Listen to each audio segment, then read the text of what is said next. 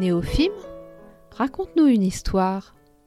Le podcast qui va vous faire du bien à travers le récit de destin exceptionnel. Chacun de ces héros de la vie ordinaire vont vous transmettre un très beau message d'espoir et d'amour. Vous êtes confortablement installé Alors ouvrez grand vos oreilles et votre cœur d'enfant et préparez-vous à ressentir de très belles émotions.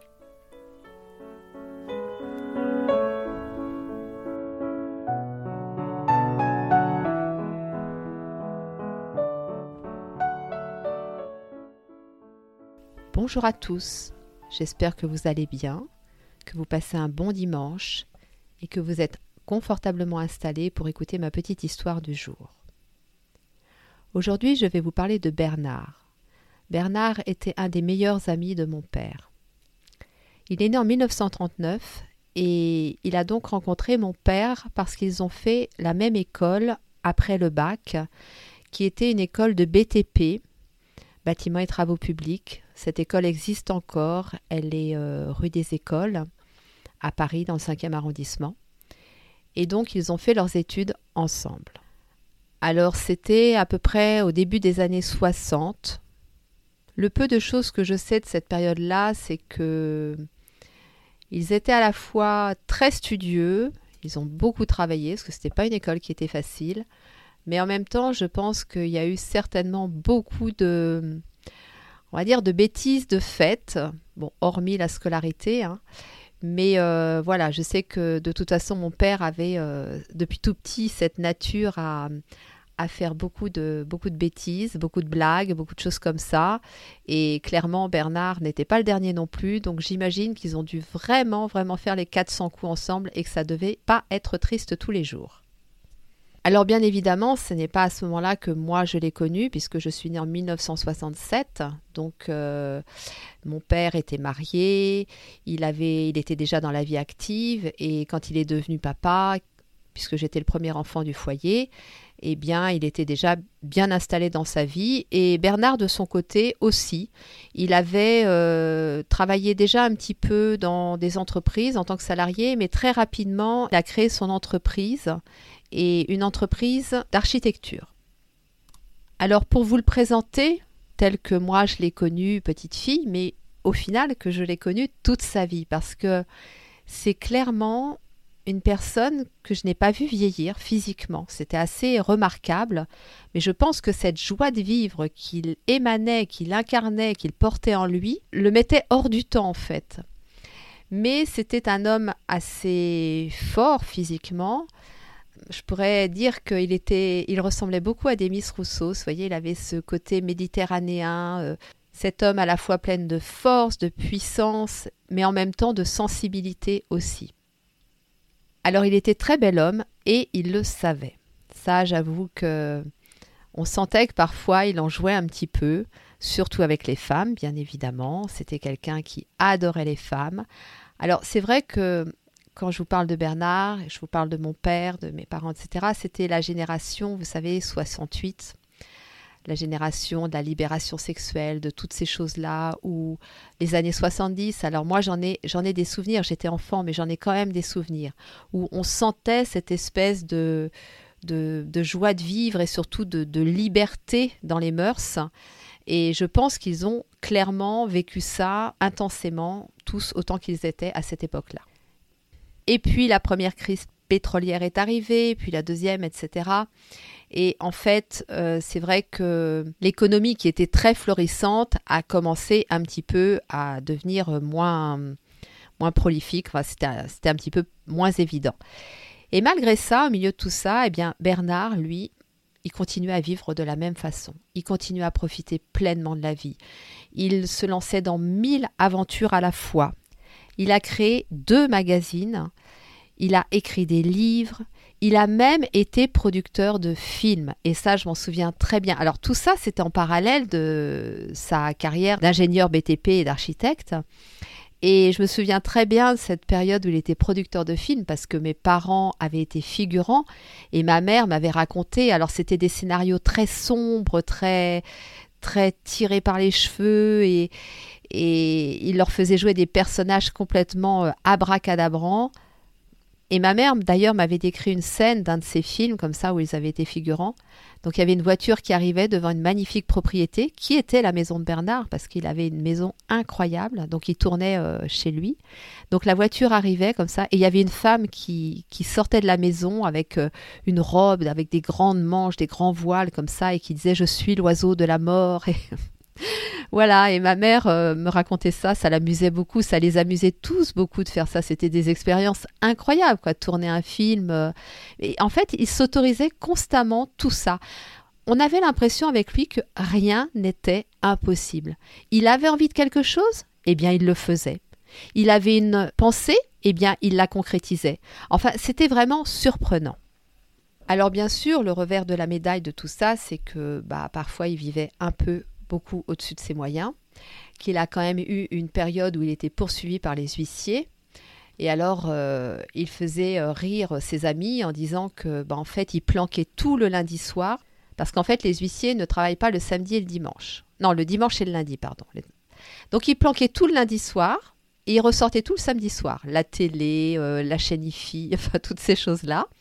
Voilà, parce que bah, pour lui, Bon, bah, l'huissier venait, il constatait qu'il n'y avait rien à prendre, il repartait, et puis voilà, c'était fait, c'était réglé. Mais au final, bah, ça l'a pas déstabilisé, il n'a jamais fermé son entreprise, il a réussi à chaque fois à se relever, comme Néophime. Peut-être que Néophime veillait aussi sur lui, mais à chaque obstacle, parfois il trébuchait, mais c'était pas grave, il se relevait. Et surtout, ça ne l'empêchait pas de recommencer à réaliser ses rêves, à concrétiser ses envies et, tout ça. Alors ce que j'ai trouvé amusant, euh, parce qu'en préparant euh, cet épisode, j'ai fait des petites recherches pour justement retrouver les revues qu'il avait créées, les livres qu'il avait écrits et, tout ça. Il faisait de magnifiques photos aussi. C'était un très très bon photographe. Puis il avait vraiment un style très particulier, un style à lui. Mais je me suis rendu compte qu'un de ses fils était devenu avocat. Voilà. Donc j'ai trouvé que c'était euh, un petit clin d'œil certainement de l'histoire. Peut-être que ce fils, euh, voilà, euh, a eu quelque part envie de défendre son père après coup, je ne sais pas, mais j'ai trouvé ça assez amusant. Parce qu'il faut savoir quand même que il entraînait constamment sa famille dans tout ça, quoi. Et sa femme, j'ai une profonde admiration pour elle parce que d'abord c'est une femme extraordinaire, elle est magnifique, aussi bien physiquement que, que son âme. Et elle est restée avec lui à ses côtés jusqu'au bout. Et quand je vous dis qu'il aimait les femmes, eh bien, de la même façon, voilà, c'est, il avait aussi euh, ce penchant-là. Mais elle est restée là jusqu'au bout, fidèle. Et il a eu la chance d'avoir sa famille à ses côtés constamment. Alors peut-être que ça n'a pas été évident pour eux tous les jours, certainement même, je l'imagine. Mais je pense qu'il avait une telle personnalité que même quand parfois il en devenait un petit peu, euh, allez, on va dire pénible, je pense que, voilà, on ne pouvait que l'aimer. On ne pouvait que l'aimer. Et ce qui était assez impressionnant chez lui, c'est que, en fait, il assumait complètement ses parts d'ombre, mais vraiment complètement. Il rayonnait, il, euh, il, était très lumineux, mais il avait aussi ses parts d'ombre qui parfois, euh, voilà, étaient très présentes. Et c'était pas un problème pour lui. Il arrivait à faire coexister les deux euh, avec une facilité désarmante. En fait, il fallait l'aimer comme il était. Et lui, il s'aimait comme il était. Et ça, je crois que c'est déjà une euh, leçon très importante qu'il m'a transmise, que j'ai pas forcément euh, comprise tout de suite, mais qui aujourd'hui résonne vraiment très très fort en moi. Donc je le remercie déjà beaucoup pour ça. Et en fait, je pense qu'il n'a jamais songé à vivre autrement et surtout qu'il n'a jamais songé à changer. Voilà, il était tel qu'il était et ça lui allait comme ça. Et je me souviens très bien d'une fois où euh, je pense qu'ils étaient tous réunis chez mes parents et certainement qu'ils plaisantaient par rapport justement à, tous ces problèmes qu'il avait avec les huissiers ou les banquiers, enfin voilà, les choses qu'il vivait un petit peu au quotidien. Et il a eu cette phrase très surprenante qui, moi, mais vraiment m'a marqué. Il a dit Eh bien, moi, quand j'ai pas de problème, je m'emmerde. Et ça, je me souviens sur le moment, je me suis Waouh Mais en fait, ce que j'ai compris à travers ça, c'est que, oui, il avait fait le choix de mettre de la densité dans sa vie. Il avait fait le choix d'aller jusqu'au bout des choses, d'aller jusqu'au bout de ses envies, de ses rêves, et c'est vrai que parfois ça l'amenait à avoir des problèmes. Mais c'est pas grave, il préférait ça plutôt que d'avoir une vie plan-plan, une vie euh, calme, une vie, euh, une vie qui n'était pas lui en fait. Et ça, je pense que c'est quelque chose effectivement qu'il faut accepter et qu'aujourd'hui, moi, je, je tends à accepter. C'est que j'ai aussi fait le choix de la densité dans ma vie. J'aime expérimenter, j'aime euh, réaliser mes rêves, j'aime aller au bout des choses. Et c'est vrai que ça m'amène à vivre des choses inconfortables. Mais je me dis que voilà, c'est le chemin, ça fait partie de la vie et que Bernard, ça ne l'a jamais empêché de rire. Et je vous assure que quand Bernard riait, tout le monde riait. Il avait un rire tellement communicatif que, et une joie de vivre tellement communicative que aujourd'hui, je la ressens encore. Toutes ces dernières années, bien évidemment, je le voyais beaucoup moins parce que bah voilà, j'étais très occupée par euh, tout ce qui se passait dans ma vie. Et en fait, il est décédé le 24 janvier 2016, à peu près la date à laquelle, euh, enfin la date anniversaire à laquelle va sortir ce, cet épisode. Et ce qui est incroyable, ce qui est incroyable, c'est qu'il est décédé une semaine après mon père. Et, et ça, c'est quelque chose que je n'oublierai jamais parce que pour moi, dans mon cœur, eh bien, il s'est dit non, c'est pas possible. Je peux pas laisser Max partir tout seul. On a tellement fait les 400 coups ensemble, on a tellement vécu des bons moments ensemble. Je veux que ça continue. Alors je vais le suivre et on va continuer là-haut. Alors oui, parfois, quand je suis nostalgique, je me plais à penser à tout ce qu'ils peuvent faire là-haut, à tout ce qu'ils ont entrepris tous les deux, et à toutes euh, les folies, les envies et les rêves qu'ils sont en train de réaliser.